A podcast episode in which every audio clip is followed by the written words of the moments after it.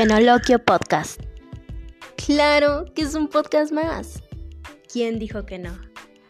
La única particularidad es que te recordaré cómo saborear ese manjar llamado vida. Cómo mirar donde has quitado la vista. Porque las experiencias se forman de la hiel y la miel. Néctares y saberes es lo que hay allá afuera y te lo estás perdiendo. El néctar que la vida nos regala y todo el saber que nos falta por conocer. Te mostraré un buffet lleno de temas de la A a la Z, con clasificación y sin clasificación. Tendremos desde lo fenoménico hasta esos soliloquios que tenemos a diario. Todo esto en Fenoloquio Podcast.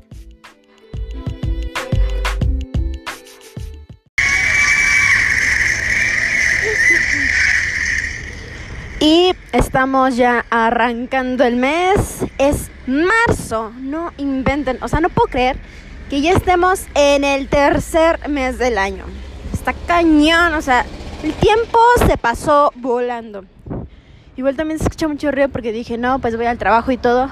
Pero dije, tengo que iniciar el mes de marzo con todo, arrancando con podcast, nada de que no pude. Entonces aquí estamos y creo que todos estamos, pues, ay, como no sé si en tensión, sorprendidos, eh, pensativos, eh, reflexivos, sacados de onda por esto de la guerra que tenemos del otro lado del mundo, ¿no? Aquí en Europa, creo que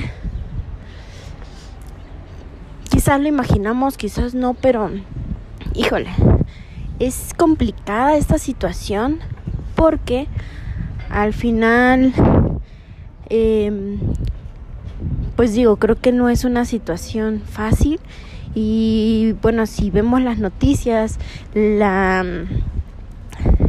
el cómo están viviendo justamente en estos momentos en Ucrania, eh, qué están haciendo en esta situación, cómo se refugian. Entonces son, son muchas cosas.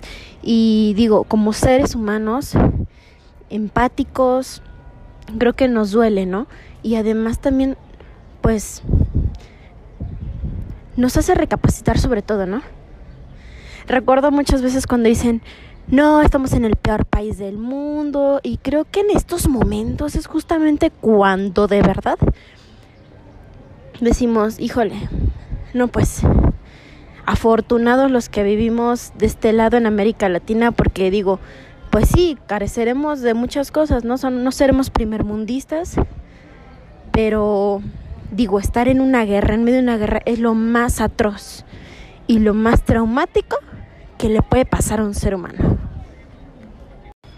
Y si bien son muchas las especulaciones sobre cómo arrancó y empezó esta guerra, que si ya tenían conflictos, sí, claro, por supuesto, nada es de la noche a la mañana, claro que quizás desde el 2015 aproximadamente ya tenían conflictos y dícese económicos de territorio, eh, por ejemplo, elementos, ¿no? Por ejemplo, ¿qué hay debajo del suelo de Ucrania? Y que sí, que también Rusia pues tiene su parte, ¿no? Que pues es como si nosotros, viviendo aquí en México, no sé, de repente Cancún o Guadalajara diga, no, pues yo me quiero independizar y quiero ser un país, ¿no? Ya no quiero ser el Estado de México, quiero ser el país. Pues sí, de... Quizás sí, también tenga razón, o sea, creo que ambas partes tienen como su su lado de la historia, ¿no? Como cuando una pareja se pelea. Lo, lo, lo, lo malo de aquí es que puede haber muchas teorías y entre que son peras y son manzanas, la guerra estalló. Y pues toda la gente que vive en Ucrania, o sea, imagínense, o sea, en esos momentos, imagínate, nada más imagínense que estén de repente en su casa y de repente madres, o sea, se desata la guerra, hay bombas, explosiones.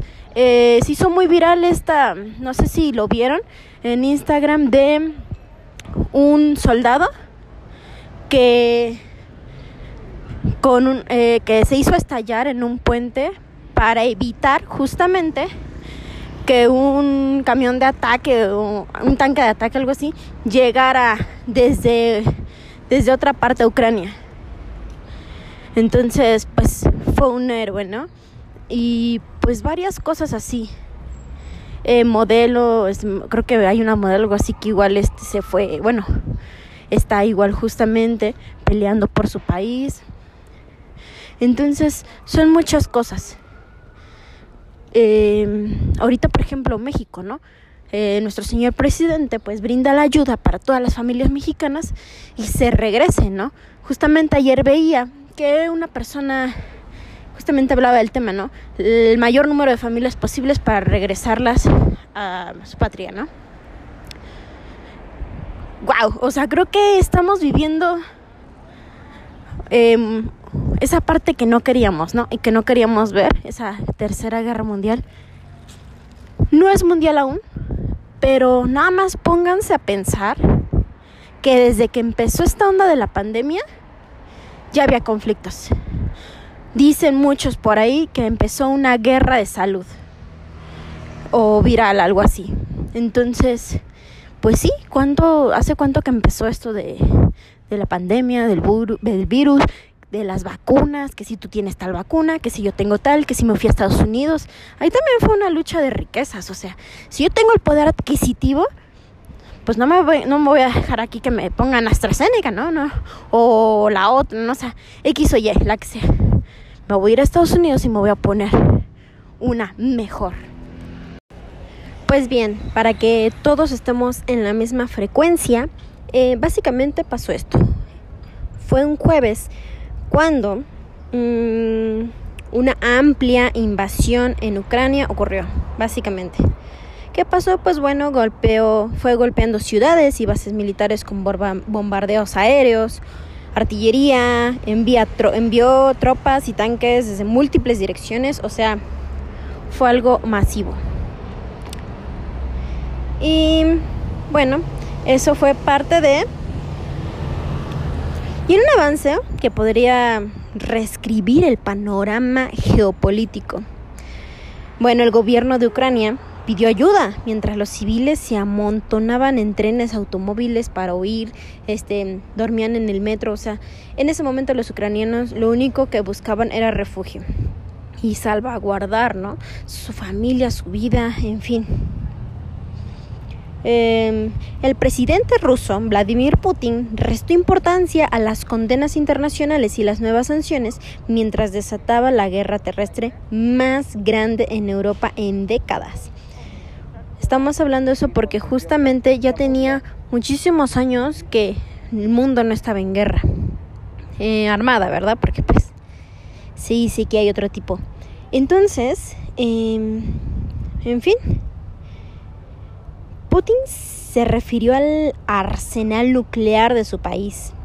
O sea, ya estábamos hablando, o sea, estamos hablando de algo en más cañón. Y empezó a amenazar con consecuencias que nunca se habían visto a cualquier otro país que intente interferir. O sea que prácticamente nuestro amigo Putin dijo, ¿saben qué? La neta, nadie se meta porque va a haber consecuencias. Esto es un ping-pong entre Ucrania y, y Rusia, ¿no? qué pinche miedo, güey. O sea, imagínense. Obviamente en ese momento todos dijeron, no, güey, cero pedos, güey. No, somos compas, Rusia, ¿no? Total. Eh, todo este conflicto tiene un contexto detrás que pues entre dime si direte sí o no, o sea, creo que a la mayoría, obviamente pues como nada más vemos no sabemos qué show, pero siempre hay algo debajo que pues no sale a relucir totalmente. Eh, obviamente que todo esto fue muchísimos años atrás. Ya saben, ¿no? 1991 se disolvió la URSS, se formaron 15 repúblicas, entre ellas Ucrania. Eh, parte de su territorio contaba con población afín a los ideales de Occidente y buscaban pues un acercamiento al resto de Europa, mientras que la otra pues mantenía fuertes lazos con Rusia. Ya saben, dos bandos como siempre. El punto álgido entre estas dos naciones llegó en el 2013 cuando Rusia impidió que Ucrania saliera con la Unión Europea.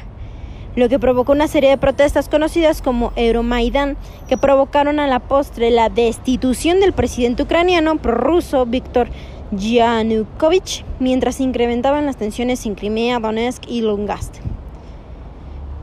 Bueno, más o menos ya que conocemos el contexto de la relación entre Ucrania y Rusia, está cañón desmenuzarlo, pero pues bueno. En concreto fue una adhesión de Crimea a Rusia en el 2014 tras el derrocamiento de Yakunovich. Lanzó lo que es una intervención militar a Crimea, este, una, una península cuyo territorio pertenecía a Ucrania desde el 54 y la Unión Rusa fue para salvaguardar a los rusos de Crimea. Total de que en marzo de ese mismo año, de ese mismo año perdón, hubo un referéndum en donde las autoridades prorrusas aceptaron la adhesión de Crimea a la Federación Rusa. El proceso de adhesión no es reconocido por Ucrania, que la considera como ilegal. Y bueno, Total de que lo sucedido en Crimea se produce en la región de Donbass, al este de Ucrania. O sea, todo esto es un merequetengue que lleva muchísimos años atrás, como todo, ¿no? La, la guerra no nace de la noche a la mañana. Total de que, pues, reclaman integrarse a Rusia, se desata un conflicto bélico entre separatistas rusos, en fin. El ejército ucraniano que cobró la vida de 14.000 personas en ese tiempo ¿Por qué? Pues porque entre manifestaciones y protestas pues también hay muertos. Hubo acuerdos de Minsk que pues fueron pactos firmados en 2014 y 2015. Pues estos, ¿quién está involucrado? Ucrania, Rusia, la República Popular de Donetsk, la República Popular de Longas para frenar la guerra de Donbass. Total de que estos tratados pues fueron negociados, claro, bajo la protección de la Organización para la Seguridad y la Cooperación en Europa y su principal objetivo era alto al fuego entre el ejército ucraniano y las fuerzas separatistas prorrusas y Donetsk y Lungast. O sea, sí es, un todo, un rollo totalmente. Y pues bueno. O sea, sí tiene como bastantita historia esto. Eh, total de que... Pues bueno, la cota que derramó el vaso fue que Rusia reconoció la independencia de la República Popular de Donetsk y la República Popular de Lugansk. Esto hizo que pues se movilizaran 100.000 soldados rusos hacia la frontera con Ucrania, con lo cual rompieron con los acuerdos de Minsk y dieron el primer paso por la invasión al territorio ucraniano, que en parte se debe al reclamo de Rusia hacia la OTAN y su acercamiento con los países de Europa del Este obviamente que incluye a Ucrania, lo que considera una agresión a su seguridad.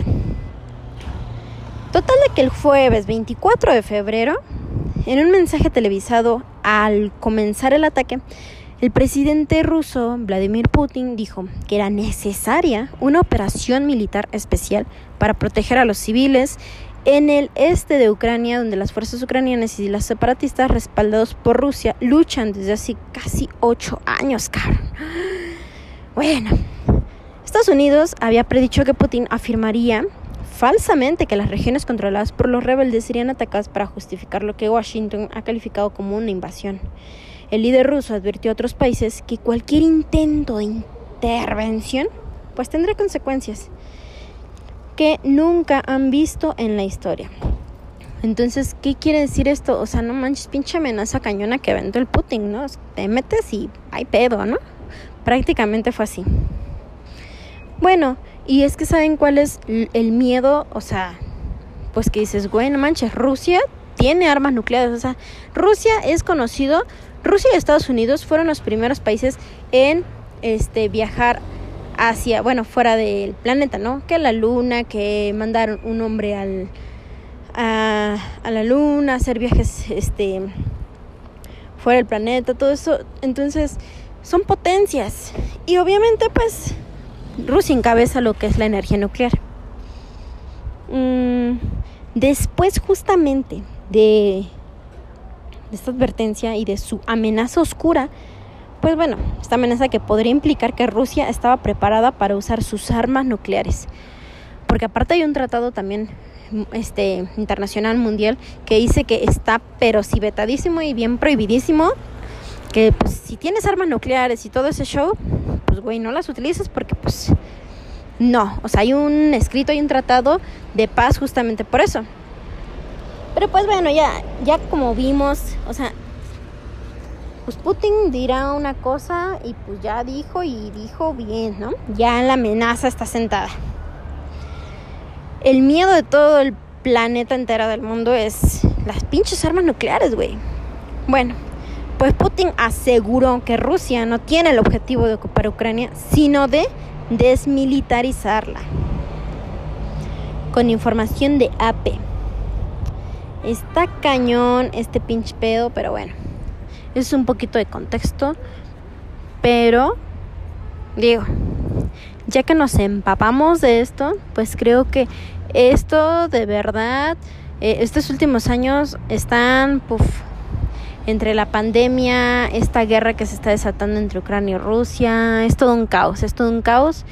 Y pues bueno, eh, no es algo que debamos de ignorar, está pasando, no porque no vivamos allá, no quiere decir que lo ignoremos.